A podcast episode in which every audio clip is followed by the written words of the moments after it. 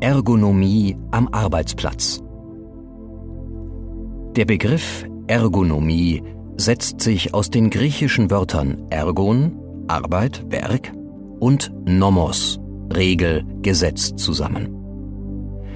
Er bezeichnet also im übertragenen Sinne, auf welche Art und Weise die Arbeit des Menschen in geeignetster Ausführungsbedingung zu verrichten ist. Seit Jahren häufen sich Beschwerden und Krankheitsbilder, die auf das Arbeiten am PC zurückzuführen sind. Beschwerden und Erkrankungen an der Wirbelsäule, ausgelöst durch zu langes und zu starres Sitzen, stehen dabei mit an erster Stelle. Der Mensch ist nicht dazu geschaffen, acht Stunden und länger in einer mehr oder weniger regungslosen Position am Bildschirm zu verharren. Denn durch die damit verbundene einseitige Beanspruchung werden die Muskeln einer anhaltenden statischen Höchstbelastung ausgesetzt. Es erfolgt keine ausreichende Durchblutung der Muskeln mehr und auch die Sauerstoffzufuhr ist stark eingeschränkt. Daher sind tägliche Übungen zur Lockerung und Dehnung der Muskulatur sehr wichtig. Unabhängig von diesen Übungen spielt der Arbeitsplatz eine entscheidende Rolle.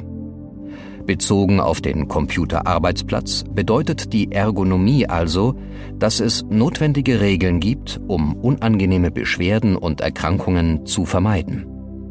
Diese Regeln einer ergonomischen Arbeitsplatzgestaltung umfassen unter anderem den Schreibtisch und Schreibtischstuhl, den Monitor bzw. Bildschirm, die Tastatur und Maus, die Beleuchtung des Arbeitsplatzes.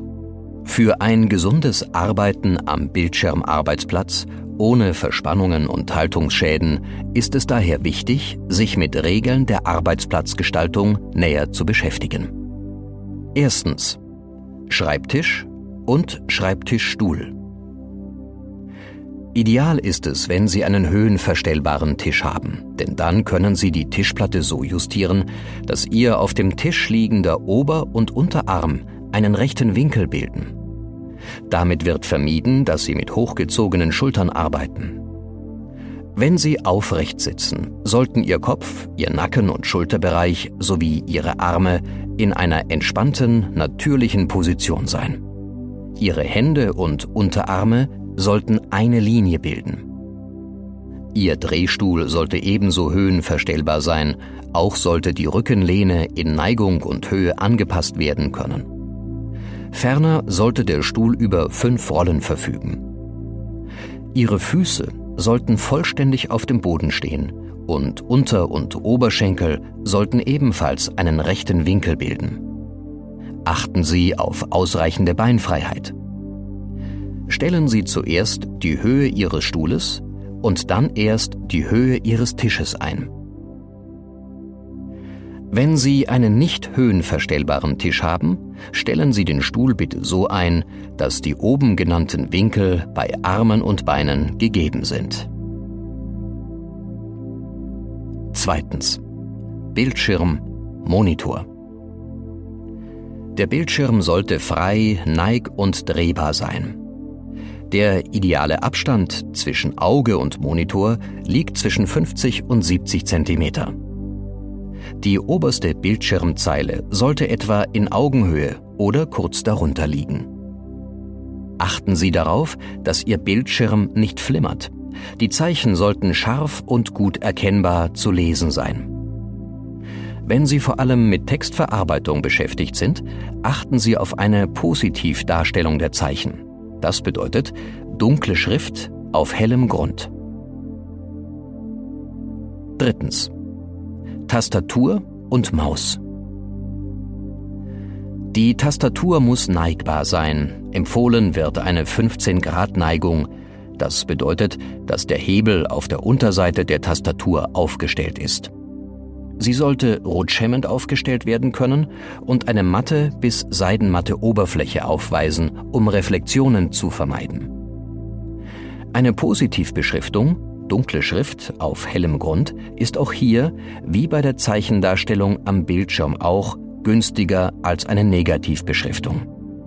Die Beschriftung sollte groß genug sein. Die Maus sollte folgende Anforderungen erfüllen. Die Form der Maus sollte der Anatomie der Hand angepasst sein, indem der Teil, auf dem der Handballen ruht, rund geformt ist. Die Größe der Maus sollte der Größe der gewölbten Hand entsprechen, wobei es jeweils unterschiedliche Mausgrößen gibt. Kabellose Verbindungen zwischen Maus und Rechner, also Funkmäuse, sind von Vorteil. Viertens. Beleuchtung des Arbeitsplatzes. Wichtig ist auch die Beleuchtung Ihres Arbeitsplatzes. Stellen Sie Ihren Bildschirm möglichst seitlich zum Lichteinfall eines Fensters. Tageslicht alleine ist vor allem in den Wintermonaten nicht ausreichend, da die Lichtstärke Schwankungen unterliegt und Blendungen und Reflexionen vor allem bei Sonnenlicht auftreten können. Zusätzliche Lampen oder Schreibtischleuchten sollten dreh- und schwenkbar, also individuell einstellbar sein.